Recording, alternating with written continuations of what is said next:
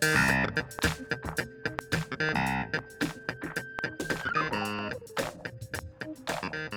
Voice this is Nina, and you're listening to the Pronunciation Challenge.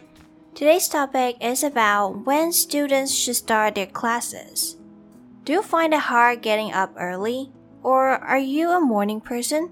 We all know that getting up early is annoying, but did you know that it can actually affect students' academic performance? Watch today's video to learn more. But before that, let's check out today's sentence. They also warned that because this is the first study to ever examine the relationship between school start times and student retention in pre-adolescence, more research is needed before solid conclusions can be drawn. I'll say slowly again. They also warned that because this is the first study to ever examine the relationship between school start times and student retention in pre-adolescence, more research is needed before solid conclusions can be drawn. Alright, let's check out today's pronunciation tips. The first one, warn, warn. The AR pronounced as or, warn, warn. And the second one, examine, examine, examine. EXA pronounced as exad, examine, examine. The next one, retention. RE pronounced as re, re. TN pronounced as ten, retain, retention, retention. The next one, pre-adolescent, pre-adolescent. A pronounced as a, a. DL pronounced as d, adult. SCN pronounced as sin, sin, adolescent, pre-adolescent, pre-adolescent.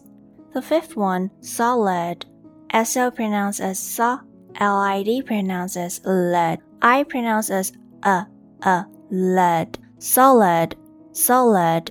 And the last one, conclusions, conclusions, conclusions. CON pronounced as con, con, conclusions conclusions. Right, let's move on to the vocabularies. The first one, examine. Examine is a verb and it means to look at or consider a person or thing carefully and in detail in order to discover something about them. For example, this research examined the effects of alcohol on long-term memory. In the next one, Retention. Retention or grade retention is the process of a student repeating a grade due to failing in the previous year.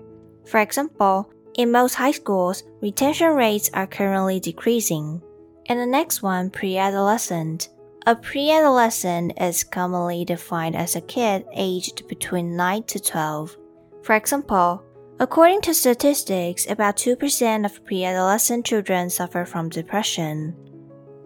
Adolescent. Adolescent means a young person who is developing into an adult.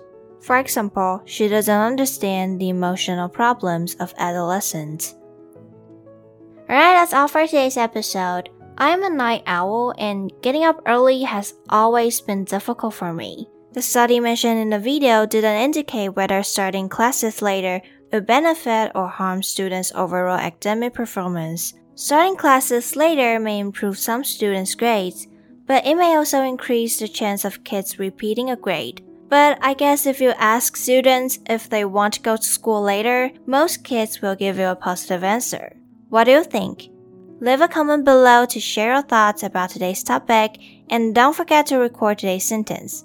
I'll see you next time.